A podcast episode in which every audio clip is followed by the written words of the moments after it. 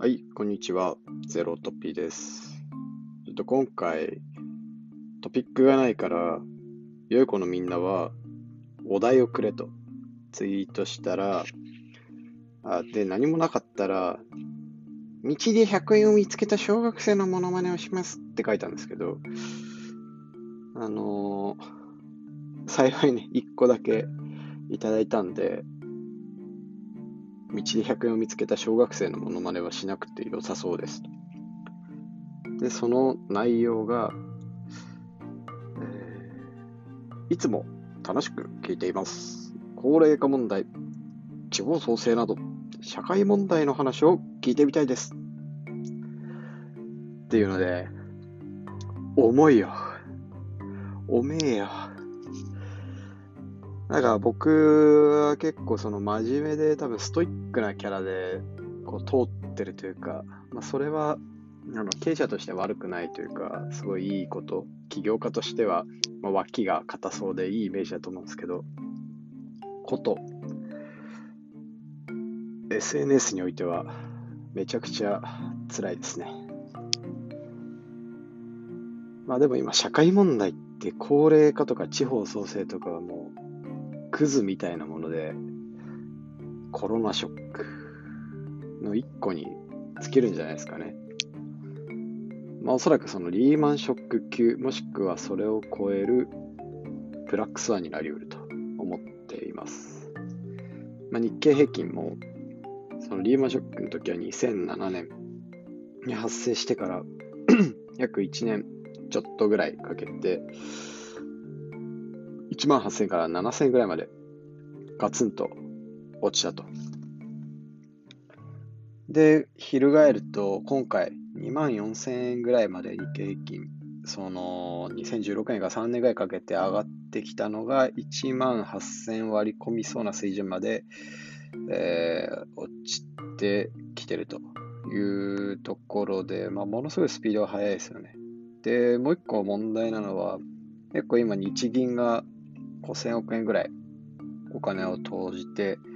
株を買い支えてたりするんですけど、まあ、その金額増やしても増やしても追いつかないっていう話と、金融危機の時は結局、そのリーマンブラザーズ倒産してリーマンショックとか言われましたけど、僕はあの、金融市場に対する不安が一番の引き金だったんですよね。サブプライムローンっていう。だけど、今回の場合は、もうちょっと実体経済というか、人が外から出なくなる。人が経済活動、要は工場で物を作ったりとか、それを販売したり、それを材料にして何かを作って売ったりっていう経済活動自体が重くそ停止してるっていうのがすごい大きな違いだと思っていて、これによる消費の冷え込みとか、投資の緊縮みたいなものって、国とかが何かの施策、消費税をゼロにしますとかをやったとしても、結構影響力が限定的で、まあ、その本質であるコロナウイルスっていうものの予防あるいは感知方法が確立されるまで、基本的にはこの状態は続く。しかもそれまでの間に何か新しい、要は家畜からのウイルス伝染が発生しないとは言い切れないっていうところもあって、一体どれだけこの不安が続くのか。で、実体経済の冷え込みが続くのか。そしてその冷え込みに対して我々は耐えきれるのかっていう、より強烈な不安が株価へ跳ね返る形で起きてるんじゃないかなというのを思います。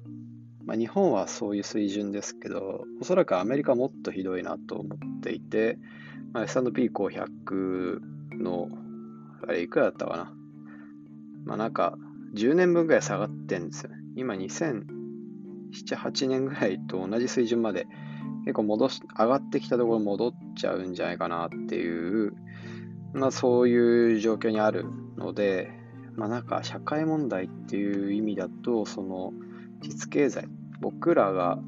生活していく上での不安がこれからどうやったら取り除けるのかなと。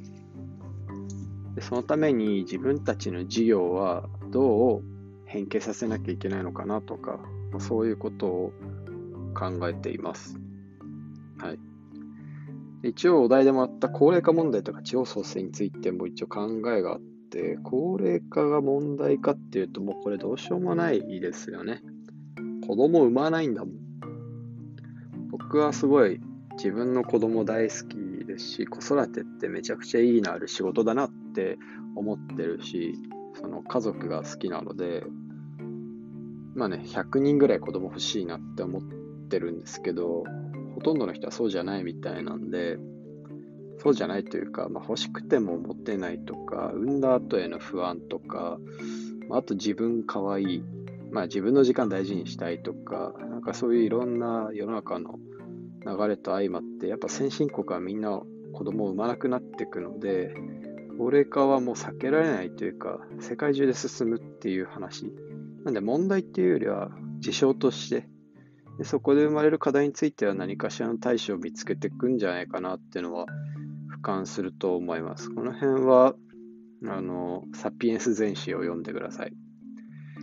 で、地方創生については、地方なんか、まあ僕地方、ど田舎出身ですけど、地方なんか創生するもんじゃないというか、リソースのかけ方を間違えるなっていうのは、基本的には思っていることです。っていうのは、地方創生って、フォーカスがめちゃくちゃ不明瞭ですよね。地方にどうなってほしいのか、どうなりたいのかっていうのと、人々は本当にそう考えてるのかっていう、なんかその2個が大きく乖離しそうなお話だなと思ってます。基本的に起きてることだけ見ると、地方からは人が抜けて都市、要は住みやすい、暮らしやすい場所に人が流れているっていうのが、今、その世界中で起きてることですと。まあ、日本でも東京に集まったりとか、あとは九州だと福岡に集まったりとか、えー、東北だと仙台に集まったりとか、そのエリアの中で比較的都市の部分にそうじゃない場所から人が流れるっていうのが起きてることなので人々の動きだけ見るとそういう場所に住みたい暮らしたい仕事をしたいっていう要求があるんじゃないかなと思ってます。でそれを逆行させようっていうのが地方創生の基本的な動きとかお金の使い方だと思うんですが、まあ、こうマーケティングとかを知ってる人からするとかなり無駄な、無駄なというか、まあ、やったとしても抗うのが難しい流れだと思うので、どちらかというと、特別な場所として残していく。だから保存状態を良くしていくとか、海外の人がサイトシーイングに訪れたくなるようなブランドに変えていくとか、暮らし目線じゃなくて資産目線で地方をどうしていくべきかっていう暮らす場所じゃなくて、えー、日本の中の大事な綺麗な場所としてどう残していくかっていうなんかそういう視点に切り替えた方がいいんじゃないかなと思います、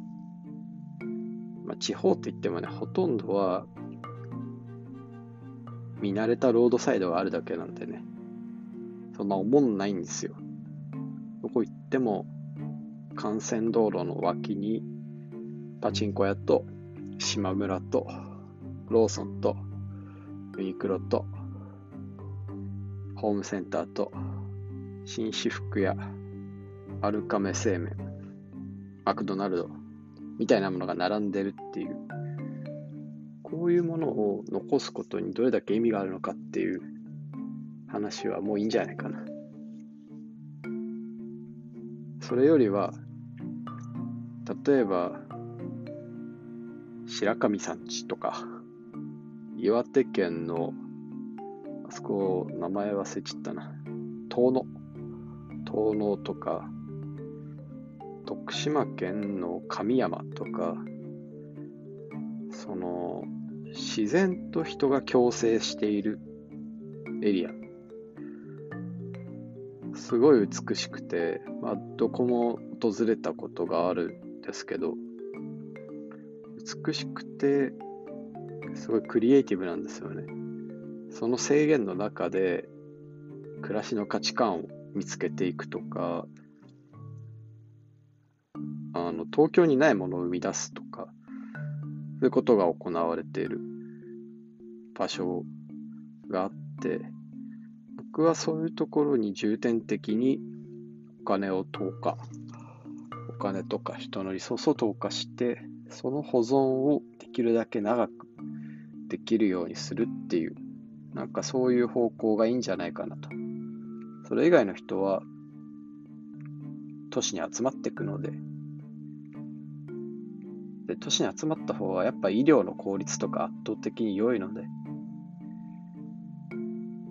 基本的にはそういう2つに分かれていくのがいいんじゃないかまあいいというか、抗えない流れなので、抗ってもしょうがないんじゃないかなっていうふうには思います。はい。ということで、今回のゼロトピックは質問に答えてみたということで、高齢化問題と地方創生について話しました。えー、気に入った方は、えー、Spotify とフォローかなとかお願いします。ではまたね。